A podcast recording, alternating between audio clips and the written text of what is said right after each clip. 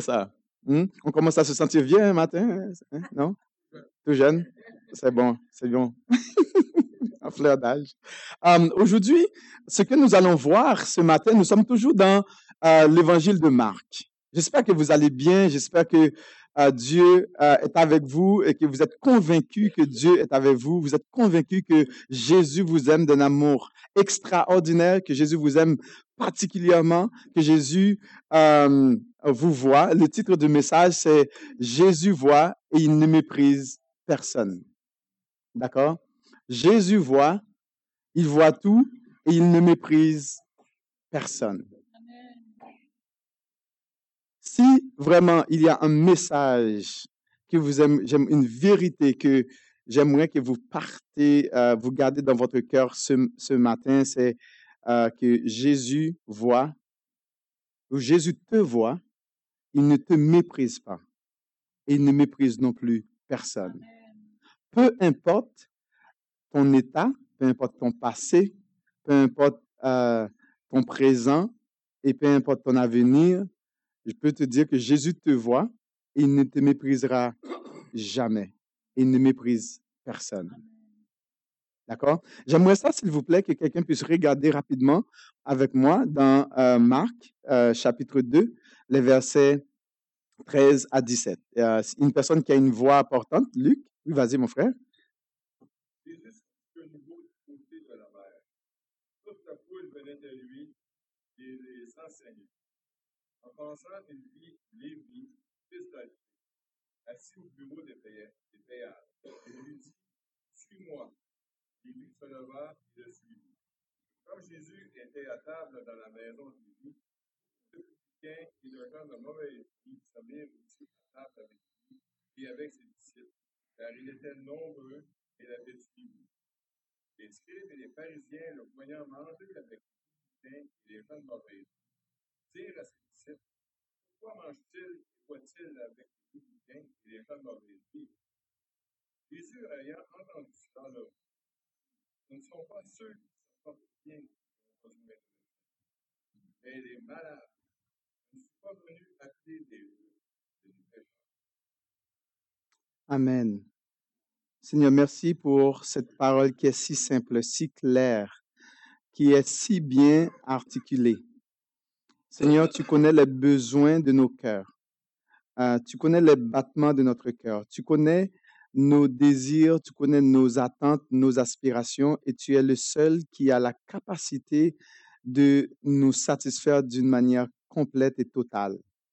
Seigneur, nous voulons remettre chaque cœur en ce moment entre tes mains. Nous remettons chaque personne ici présente en ce moment entre tes mains. Nous te supplions, Papa, dans le nom de Jésus, que le, ton Saint-Esprit puisse venir, éternel Dieu, et déverser en abondance ta bénédiction, que tu puisses visiter, éternel Dieu, les corps, les, les cœurs, les âmes, les pensées, Seigneur Dieu Père. On te prie, Seigneur, d'avoir une grâce spéciale, une bénédiction spéciale, éternel Dieu, pour nous ce matin. Que tu puisses parler à notre cœur, que tu puisses parler à notre âme, que tu puisses parler à notre intellect, notre intelligence, notre entendement, notre volonté, Seigneur Dieu, pour nous permettre, éternel Dieu, de saisir la personne de ton Fils bien-aimé Jésus-Christ et la raison pour laquelle il est venu sur cette terre il y a plus de 2000 ans passés. Et cette saison, nous, nous, célébrons euh, cette naissance, éternel Dieu, et euh, nous sommes tellement reconnaissants envers toi, Seigneur. Nous sommes heureux euh, du fait que tu t'es révélé à nous. Nous sommes heureux de savoir que tu ne nous as pas laissés dans les ténèbres, mais tu, tu es venu puissamment te manifester à nous par ta parole. C'est dans le nom de Jésus-Christ que nous te prions ainsi. Amen. Alors, euh, Jésus s'intéresse à toi, Tom, tout comme il s'est intéressé à Lévi euh, ou Matthieu. Euh, Lévi, c'est vraiment formidable parce que on voit un homme qui, selon la société, est considéré comme, comment je pourrais dire, hein? Oui, mais c'est pire que ça. Un escroc, ben, bon, des gens de mauvaise vie, hein? Euh, non seulement ils avaient leur nom, en plus ils avaient aussi beaucoup d'adjectifs qui... Hein? Et on voit que Jésus s'est intéressé à lui. C'est vraiment spécial. Et le fait que Jésus va s'intéresser à cet, cet homme, et ça va vraiment amener toute une lignée de personnes à Jésus. Et imagine que c'est cette personne qui a écrit l'évangile de Matthieu, juste par un simple intérêt. C'est extraordinaire. Alors que Jésus aurait juste pu lui euh, juste passer à côté. Et, mais Jésus s'est intéressé à Lévi. Il s'est intéressé à Matthieu. Juste rapidement, pour nous mettre un petit peu dans le contexte, euh, euh, on nous dit que Jésus se rendait à Capernaum. il était à la maison de Simon et André. une grande foule s'assembla autour de lui, comme nous avons vu la, dernière fois. Et qu'est-ce qui s'était passé? C'est qu'il y avait un homme paralytique qui était malade. Et là, il y avait tellement de personnes qu'il ne pouvait plus rentrer. donc, les gars ont décidé de, découvrir la droiture de la, de la maison et puis pour faire descendre le paralytique là où Jésus se trouvait. Jésus, voyant leur foi, guérit l'homme et pardonna ses péchés. cette semaine, juste pour faire une petite chose là, qui n'a pas rapport, cette semaine, je n'ai pas eu le temps d'envoyer mon message à mon, ma correctrice exceptionnelle. Il se peut que vous voyez des fautes, fermez vos yeux, d'accord? Si vous voyez des fautes de français. Alors, euh, donc, après cela, on nous dit que Matthieu nous dit, euh, Marc, pardon, nous dit, euh, Jésus sortit de nouveau du côté de la mer. toute la foule venait à lui et il les enseignait. Vous savez, Jésus, clairement, il dit son but, la raison pour laquelle on avait vu déjà le but de Matthieu. Ah, ah pourquoi Matthieu? Et Matthieu reste dans ma tête. De Marc, et puis, ah, donc Jésus, lui, son désir, c'est de faire connaître son Père bien-aimé. C'est de pouvoir exposer la vérité de l'Évangile pour que des cœurs soient touchés, que des vies soient transformées, ces personnes-là puissent venir à Jésus. Donc, on nous dit, donc, il est parti après, euh, après euh, cet événement. Et puis, au verset 14 du chapitre, euh, chapitre 2, Marc nous dit qu'en passant, il vit Lévi, hein, fils d'Alphée, Assis au bureau des péages, il lui dit, Suis-moi. Lévi se leva et le suivit. On pourrait demander, mais qui est Lévi? Euh, qui est Lévi? Qui est cette personne? Bien, ben, c'est très simple. Le texte le dit, c'est le fils d'Alphée. Euh, bon, on n'a pas beaucoup de détails sur ce, fameux Alphée. Je n'ai pas fait non plus de recherche pour savoir Alphée c'est qui. Euh, non seulement il était le fils d'Alphée, mais il était un péager ou un publicain. Ah, c'était le nom qu'on leur donnait. Aujourd'hui, euh, on a des beaux noms, des agents de...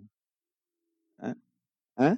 Des agents d'impôts. Aujourd'hui, on a un gouvernement qui gère toutes ces choses-là. Hein. Ce n'est pas quelque chose qui, date de, hier, là, ces histoires de, euh, d'impôts, là, ou des agents d'impôts. un collecteur d'impôts, euh, tout comme d'ailleurs, bientôt, on va collecter vos impôts. D'ailleurs, on les collecte à chaque deux semaines.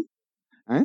Euh, je pense que les personnes qui, sont, euh, euh, qui font vraiment la fiscalité peuvent bien nous expliquer cela. Que savons-nous des péagers? C'est intéressant quand même de prendre le temps de regarder un peu l'historique un petit peu des péagers, des, des, publicains, ou d'où est-ce que ça vient, des choses comme ça. Ben, ce sont des fonctionnaires d'un bureau de péage. et puis, en fait, le mot publicain euh, est l'ancienne forme du, pour le mot péager. Et dans l'Antiquité latine, qu'est-ce qu'on a trouvé dans les recherches? C'est que euh, euh, je vois une faute.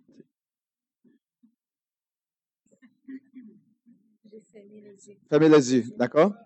Donc, ils sont des gens désignés sous le, le nom de publicani. C'est comme en, en, latin. D'accord? En latin, parce que c'est vraiment beaucoup plus ça. Et euh, comme le, en fait, c'était des principaux euh, représentants des grandes compagnies fermières, euh, de, de, de fermiers. Donc, c'est intéressant. Des compagnies fermières, c'était vraiment des, des, grands représentants des, des grandes, des, grandes compagnies. Et euh, la République romaine les confiait le, le soin de percevoir les impôts. D'accord? Euh, dans les provinces ou les colonies euh, romaines et bon, dans les colonies qu'on appelle portoria, d'accord, c'est-à-dire les impôts indirects tels que les droits de douane, des choses comme ça. Aujourd'hui, si vous allez aux États-Unis, vous allez voir que pour traverser la frontière, peut-être que vous avez fait ça? Est-ce que vous avez fait le... Euh, c'est pas c'est pas élevé là, c'est des petites choses, bon petit. Mais si vous allez par exemple, vous allez prendre l'avion, il y a aussi des droits. Si vous avez acheté beaucoup de, de, de cadeaux, on vous dit est-ce que vous avez acheté un, vous avez un montant de plus de combien d'argent de 10 000 dollars? Est-ce que n'est-ce pas? Si vous avez ce montant-là, c'est sûr que tu ne passeras pas tout d'autre, tu vas aller à l'immigration. D'accord? Et puis, euh, donc à ce moment-là, on va, on va te poser des questions, on va calculer le, le doigt. Hein? Euh, et puis voilà. Si, par exemple, vous faites, vous euh, commandez un produit aux États-Unis, bon, souvent, qu'est-ce qui va arriver? Le UPS UPS va venir, va vous livrer l'article que vous avez commandé, tout dépendant. Et à ce moment-là, pour que vous puissiez prendre l'article, vous, vous devez payer le, euh, la taxe. D'accord? Donc, toutes ces choses-là, donc, ce sont euh, les droits. Donc, c'est euh, que vous devez payer. Donc, ces personnes-là, c'était des, représentants à l'époque des, des grandes compagnies fermières. Donc, ces fermiers généraux appartenaient à la classe qu'on appelle des, chevaliers et ils allaient fréquemment au-delà de leurs droits. ils abusaient de leurs droits. Ils allaient plus loin que ce qu'ils devaient faire. Donc ils travaillaient en, complicité avec euh, les gouvernements hein, provinciaux à, l'époque pour pouvoir vraiment percevoir les taxes, des choses comme ça. donc, on appelait les, les, subalternes, on les appelait des, les publicani, hein, c'était le nom, c'était comme un nom abusif.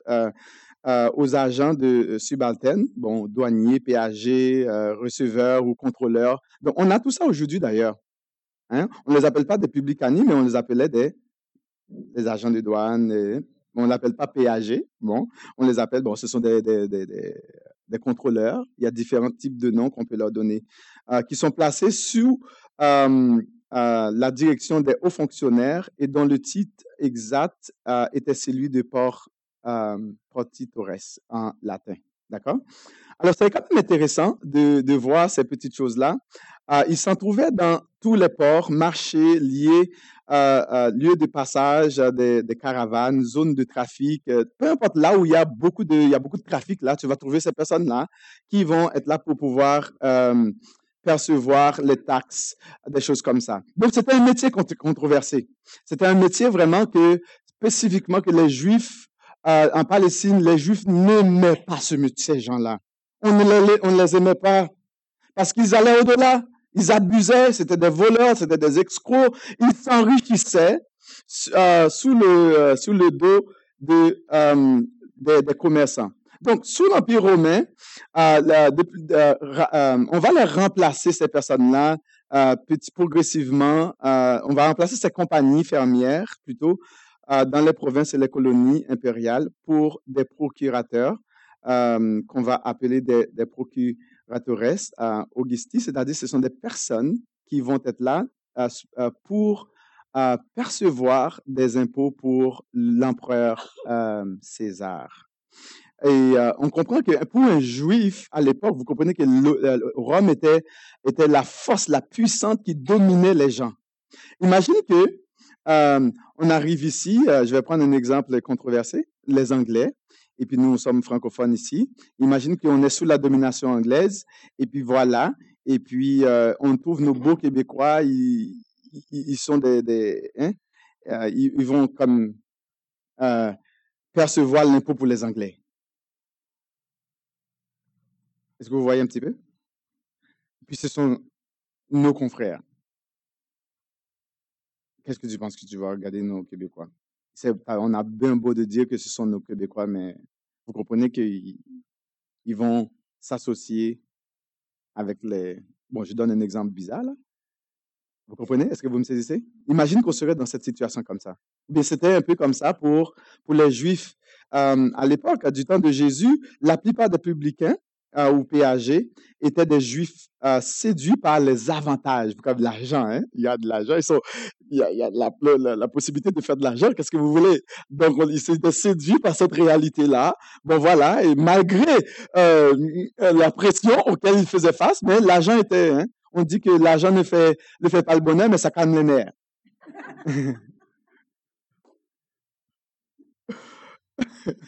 c'est un peu ça, hein, vous comprenez. Hein? Euh, souvent, même si le travail est dur, souvent, il y a des personnes qui n'aiment pas leur emploi. Et ils sont misérables dans leur emploi.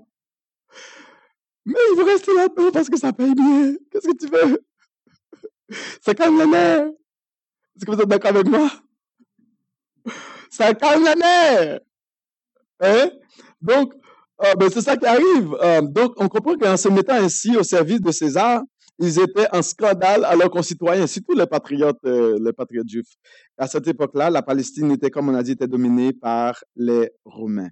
Donc, ils étaient surtout haïs, méprisés à cause des fraudes et malversations dont ils se rendaient coupables. ils étaient liés à la population, aux non-croyants, euh, aux non-pratiquants de la, de la loi juive que les Israélites stricts appelaient des pécheurs ou des gens de mauvaise vie. Et on va leur donner toutes sortes de noms bizarres. Euh, ils étaient les racailles de la société, les. Ben, c'est comme, même s'ils avaient de l'argent dans la tête d'un juif, là, ces gens-là, c'était comme des chiens. D'accord? Euh, donc, c'est quand même intéressant. On les appelle déjà de mauvaise vie. Euh, ils étaient les vauriens, les chiens, les racailles, les poquets, euh, les, défavorisés, les méprisés de la société. Les péagers ou les publicains étaient payés par euh, les Romains pour percevoir les taxes au bureau des péages. Ils étaient généralement détestés des Juifs, qui les accusaient de voler et d'être à la solde de Rome, d'autant qu'une partie de l'argent récolté, souvent, va aller à des, des temples païens. Imagine.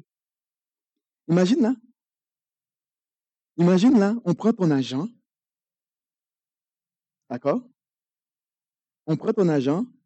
Imagine un vrai juif. Mets-toi dans la peau d'un juif, d'accord Un juif. On prend ton argent, on va subventionner des temples païens.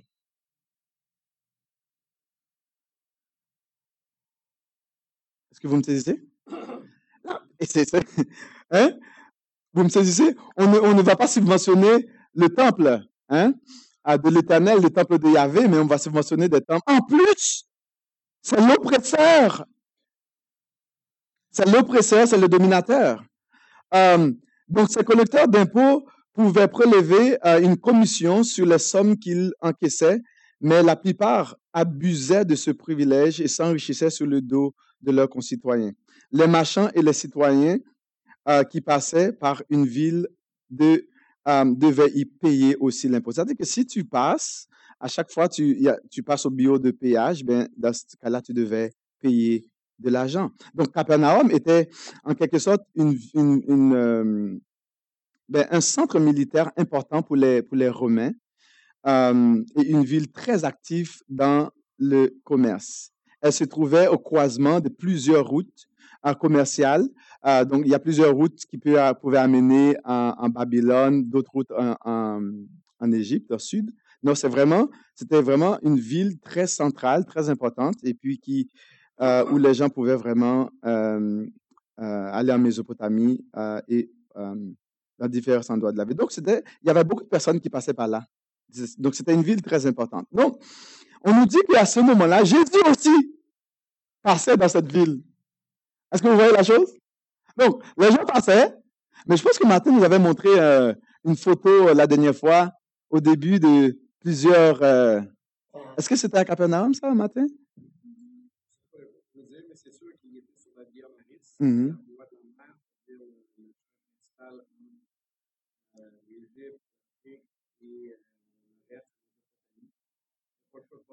Bon. En plus, c'était aussi, hein, dans les, ça contournait un petit peu de la. On avait montré une photo la dernière fois, merci beaucoup. À Capernaum était au nord de la mer de Galilée. Et puis, on sait, c'est vraiment une ville côtière. Donc, euh, c'est très important. Donc, on nous dit que Jésus, ben, Jésus faisait hein, tout le tour. Il allait de ville en village pour, proclamer l'évangile. Et là, on nous dit que Jésus, en passant, il vit le vie. Donc, dans tout ça, euh, Jésus passait aussi. Alors, beaucoup de personnes passaient. Il, il a vu Lévi. Donc, c'est quand même spécial. C'est quand même spécial que Jésus euh, apportait un regard exceptionnel sur, sur cet homme. Imagine que beaucoup de personnes passaient voyaient cet homme probablement dans leur cœur. Hein? Hein? Beaucoup de grogne. Mais Jésus, lui, il s'est arrêté. Il s'est arrêté et il parle avec Lévi. Mais aujourd'hui, on peut dire, ben non, si c'était pas nous, on fait pas ça. Regarde, c'est comme si vous allez à l'épicerie. D'accord? Vous voyez la personne qui vous vend l'épicerie, vous payez votre carte et puis vous vous en allez. Puis vous payez euh, votre épicerie, mais sans dire un petit bonjour, comment ça va? Comme la personne ne t'intéresse pas pantoute. La seule chose qui t'intéresse, c'est payer ton histoire, puis tu t'en vas. Est-ce que ça, ça nous arrive parfois? Hein? Souvent, ça nous arrive. Peut-être que vous allez dire, oh, maintenant, quand je vais faire l'épicerie, euh, maintenant, je vais dire, allô, ça va? Euh, non, mais souvent, c'est ça qui arrive. Mais imagine que dans le cas de, de, de Lévi, ben, en plus de ça, avec beaucoup de haine, donc quand les gens payaient, hein, donc les gens ne s'intéressaient pas du tout à ce gars-là. Parce que c'était une personne de, de, de détestable, c'est une personne qui c'était un escroc, c'était un voleur. Euh, non, lui ne nous intéressait pas. Mais Jésus euh, s'intéressait à lui. Euh, pour Jésus, Lévi n'était pas juste un simple inconnu, un simple percepteur euh, d'impôts. Ce n'est pas juste un simple collecteur d'impôts pour Jésus. Jésus avait l'habileté de, de porter une attention particulière à chaque être humain sur cette terre sans exception. Même au milieu de la foule, Jésus l'a vu et s'est intéressé à lui. Dans le cas de Lévi, malgré la foule, Jésus le voyait.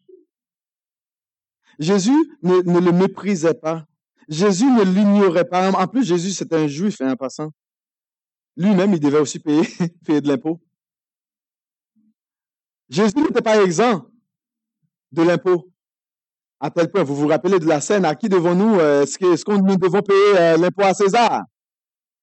Vous vous rappelez de cette histoire? Et qu'est-ce que Jésus a dit? Donnez à César ce qui est à César et à Dieu ce qui est à Dieu. D'accord? Lui-même aussi payait de l'impôt. Euh, c'est intéressant. Jésus aurait pu mépriser cet homme aussi, tout comme les autres. Vous comprenez? Il aurait pu juste passer à côté et payer son impôt. Euh, parce que Lévi était considéré comme un traître. Non seulement un traître, il travaille pour l'ennemi. En plus qu'il travaille pour l'ennemi, il prenait notre argent. Il allait au-delà de ses sandwichs, tu sais. Il y avait un autre encore, hein, vous vous, rappelez, un autre percepteur d'impôts? Zaché. Vous vous rappelez de Zaché, c'était comme, c'était comme un nez, un tout court, un homme court, ben, je veux dire, c'était petite taille. Et puis, il devait monter sur un sycomore pour voir Jésus. Et Jésus, une fois de plus dans la foule, pour voir le, cœur de Jésus pour les gens, qu'est-ce qu'il va dire? Zachée, toi, arrête de voler. Non, non, non, non. J'ai assez, descends, moi je vais chez toi. Donc Jésus vraiment va s'intéresser aux personnes qui ne sont pas aimables, des personnes qui sont détestables. Jésus va s'intéresser à ces personnes-là. Rappelez-vous aussi de l'histoire de, il va donner même l'exemple du publicain avec le, le, le, le, pharisien. Le pharisien, il s'est dit, ouais, moi, je suis pas comme ce maudit. Publicain, c'est un voleur. Moi, je, je donne, je fais ceci, je fais cela. Et puis, pauvre, le publicain, il dit, Seigneur, sois avec moi qui suis un pécheur. Et Jésus a eu pitié de ce, ce publicain et le pharisien est parti sans être justifié. Donc, Jésus s'intéressait à Lévi. Il va lui dire au verset B, 14b, euh, suis-moi. Et c'est quand même intéressant. Non seulement il, lui parle, et il va lui demander de le suivre. Imagine le maître demande à cette personne de mauvaise vie selon les autres de le suivre. Et qu'est-ce que Lévi va faire? Il se leva et il va suivre Jésus. Il abandonne son bureau. Il abandonne le, son gagne-pain. Il a abandonné parce que Jésus s'est intéressé à lui. Imagine le nombre de personnes que cet homme a servi, le nombre de personnes que cet homme a vu dans sa vie. Il y en a une seule personne qui, s'intéresse à lui pour lui dire suis-moi. Et qu'est-ce qu'il fait? Il connaissait même pas le gars. Je ne sais pas, peut-être qu'il l'a déjà vu à quelques reprises. Mais il laisse son bureau et il suit Jésus. Est-ce que tu le ferais, toi? Ton gagne-pain? Il abandonne tout, il suit Jésus. Et ça devait être fort, il devait être vraiment euh, touché par le fait que Jésus s'est intéressé à lui. Jésus ne méprise personne. Jésus voit et ne méprise personne. Je ne sais pas ton état de cœur. Je ne sais pas ta situation. Je ne sais pas de telle façon que tu te trouves les culpabilités de ton cœur, mais Jésus te voit et il s'intéresse à toi. Il s'intéresse à toi. Donc, c'est intéressant de voir que cet homme a abandonné toutes choses pour suivre Jésus. Et le verset 15 nous dit, comme Jésus, donc finalement, qu'est-ce qui s'est passé? Bon, il suit Jésus, mais Jésus, il y a une partie, ils sont allés, ils sont allés, euh, il va manger avec eux. Et c'est intéressant. La suite de l'histoire. Le gars, il se lève, il suit Jésus, il s'en va. Il ne sait pas où est-ce que Jésus va l'amener? Il ne sait pas qui est cet homme. Probablement, il a entendu parler de lui, mais je dis, tu, habites où? Tu vas où? C'est quoi le plan? Est-ce que tu as un plan? Est-ce qu'on va monter un plus grand équipe? Est-ce que, tu sais, c'est quoi la stratégie là? Vous comprenez? Si c'était toi et moi, qu'est-ce que tu aurais demandé, toi? Quelqu'un te dit, suis-moi. tu vas où, toi? tu vas où? On va où, nous? Moi, j'ai des enfants, hein?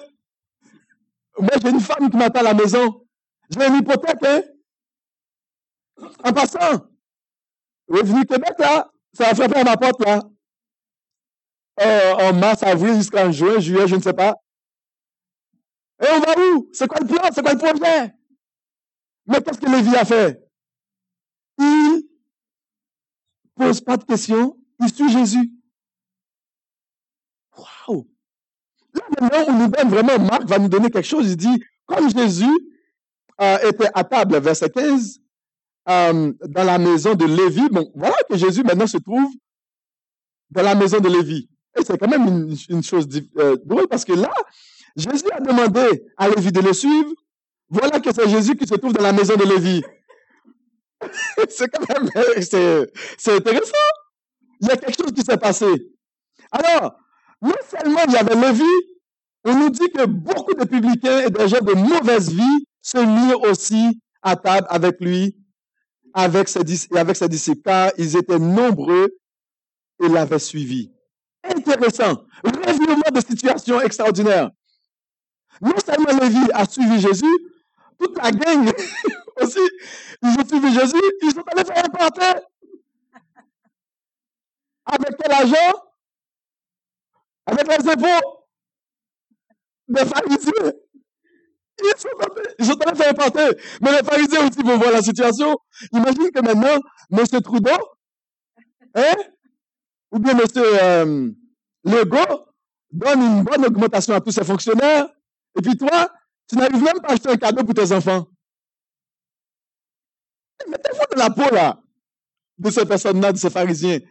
Alors, on nous dit que c'est des gens de mauvaise vie. Donc, ça veut dire qu'on avait déjà une perception arrêtée de ces personnes-là. On les méprisait dans la société. Ces gens n'avaient rien de valeur. C'était des bons à rien, des vauriens, des, des gens de, de, de, mauvaise vie. On dit des gens de mauvaise vie. On le dit. On n'a même pas honte de, de, hein, de les décrire comme ça. Mais Jésus se trouvait à table avec ces personnes. Il mangeait, il buvait avec eux. Peut-être que toi, tu ne le ferais jamais. Est-ce que tu ferais, toi, s'asseoir avec ces personnes, manger et boire avec eux? Mais Jésus s'est intéressé à ces personnes-là. Mais Jésus avait un cœur pour ces personnes-là. Jésus avait un amour pour ces personnes-là. Jésus voit, il savait que c'était des personnes, gens de mauvaise vie. Mais il ne méprise personne.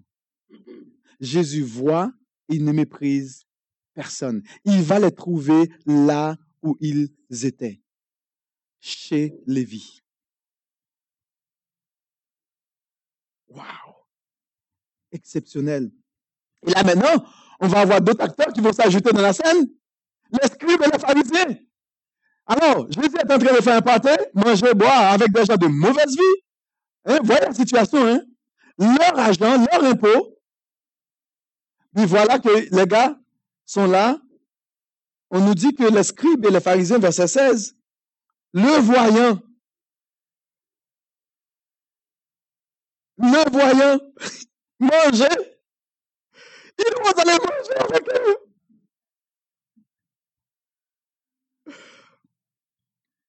Là, avec les publicains et les gens de mauvaise vie, il dit à ses disciples, pourquoi mange-t-il avec eux?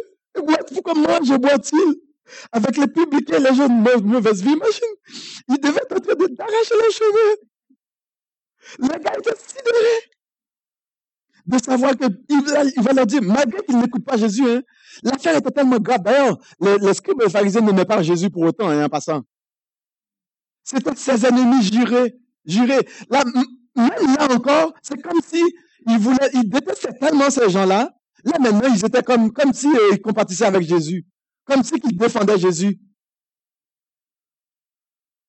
Ils mangeaient et buvaient avec ces gens-là avec leurs taxes en plus. Donc, on voit que ce qu'on pourrait dire vraiment, on a besoin de nous méfier du regard des autres. Les gens vont avoir des regards sur toi, sur ton passé, les choses que tu as faites, les erreurs, les bêtises, les choses, même dans ton propre cœur, tu te sens mal, tu n'oses même pas en parler. Et les autres vont avoir un regard bizarre sur toi pour te condamner, te critiquer. Mais Jésus, lui, a un autre regard sur toi. Jésus te voit différemment. Jésus ne te condamne pas, il ne te méprise pas, il ne te rejette pas. C'est extraordinaire. Est-ce qu'on peut remarquer dans ce verset euh, les mépris des pharisiens. Il les appelle les publicains, les gens de mauvaise vie. Pourquoi mange-t-il avec ces gens de mauvaise vie-là, ces, ces, ces, ces gens-là? Donc, on a dit des gens-là. Eux autres. Je ne sais pas si vous avez déjà entendu parler eux autres.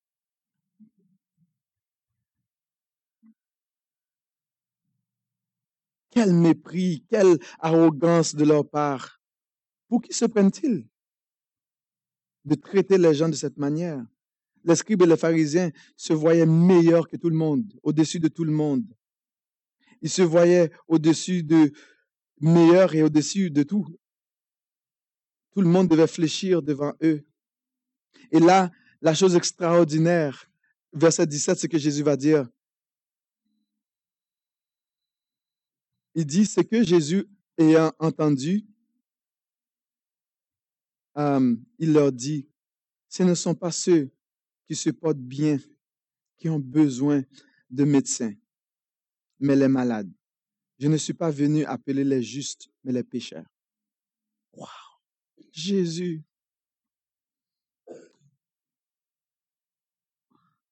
Quel homme extraordinaire. Je ne suis pas venu appeler les meilleurs. Quand je regarde ma vie à moi, je dis, wow, Jésus, tu es venu pour moi. Tu es venu pour moi? Tu savais que je suis malade? Je ne méritais rien du tout. Mais tu es venu pour moi. Jésus est venu pour toi aussi. On, on ne mérite rien. Tout ce qu'on aurait mérité, c'est quoi? C'est la condamnation, c'est l'enfer, le jugement. Mais ce Jésus nous dit, je suis venu pour ces malades-là. Je ne sais pas dans quelle situation tu te trouves aujourd'hui. Peut-être que dans ton cœur, tu te sens malade. Tu, n'oses même pas te regarder. Tu aurais voulu déchirer ton cœur. Mais Jésus est venu pour toi ce matin. Rappelle-toi qu'il est venu pour toi. Il n'est pas venu pour te juger, te condamner, te mépriser, te traiter toutes sortes de noms mais il, vient pour toi.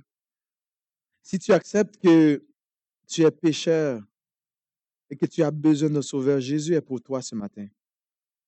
Jésus n'est pas venu pour les parfaits. Jésus n'est pas venu pour les forts. Jésus n'est pas venu pour les perfectionnistes. Mais Jésus est venu pour ceux qui ont besoin d'un sauveur. Il y a quelqu'un qui a dit, si le plus grand besoin de l'humanité avait été l'argent, il l'aurait envoyé un banquier. Si le plus grand besoin de l'humanité avait été la santé, il aurait envoyé un médecin. Si le plus grand besoin de l'humanité était la communication, il aurait envoyé un, informaticien. Si le plus grand besoin de l'humanité avait été de l'enseignement, il aurait envoyé un professeur, un enseignant. Mais le plus grand besoin était le pardon, il lui a envoyé un sauveur. Jésus est pour les pauvres en esprit, qui reconnaissent leur état, qui reconnaissent leur petitesse, qui reconnaissent leur bassesse, leur incapacité, leur infimité, leur faiblesse, leurs limites. Jésus, c'est pour les personnes qui ont un cœur, qui savent, qui savent qu'ils sont malades, qui ont besoin d'être guéris. Et si tu te trouves euh, parmi ces gens de mauvaise vie-là, les racailles, les pokés, les autres, Jésus est pour toi ce matin. C'est pour toi, Jésus. Tu te rappelleras que la raison pour laquelle Jésus est venu et que nous célébrons Noël, c'est pour ça, c'est pour toi. Il ne faudrait jamais que tu oublies cela. le regard de Jésus est différent du regard des autres. On peut te regarder mal, on peut te critiquer, on peut te condamner, on peut te matraquer. Mais le regard que Jésus a pour toi, on peut te mettre de côté, on peut te mépriser, on peut te piétiner, on peut marcher sous ta tête, on peut te traiter toutes sortes de noms. Tu peux toi-même te traiter toutes sortes de noms. Tu peux toi-même te culpabiliser. Mais Jésus est venu pour toi. Et Jésus ne te méprise pas. Il a dit, je ne suis pas venu pour les beaux, pour les personnes qui sont en bonne santé. Je ne suis pas venu pour les justes. Je ne suis pas venu pour les riches. Pour ceux qui se croient justes, Jésus n'est pas pour toi. Pour ceux qui se croient excellents, mieux que tout le monde, Jésus n'est pas pour toi. Mais pour ceux celles comme moi, qui ne méritent absolument rien, zéro barré. Et tout ce qu'on aurait mérité, c'est la condamnation éternelle, l'enfer, la souffrance. Mais Jésus est venu pour toi et moi. Et son regard est sur toi ce, ce, matin. Jésus se soucie de toi ce matin. Peu importe ce que tu vis chez toi, tu penses que personne ne te connaît, ne, te voit pas. Jésus voit, tout comme il a vu le vie. Et il se soucie de toi. Peut-être que tu pleures. Peut-être que tu as toutes sortes de douleurs, toutes sortes de difficultés que personne ne peut rien faire pour toi. Je peux te garantir, te rassurer ce matin que Jésus te voit il ne te méprise pas. Il ne te méprise pas. Pourquoi? Parce que la raison principale qu'il est venu, comme il le dit, je ne suis pas venu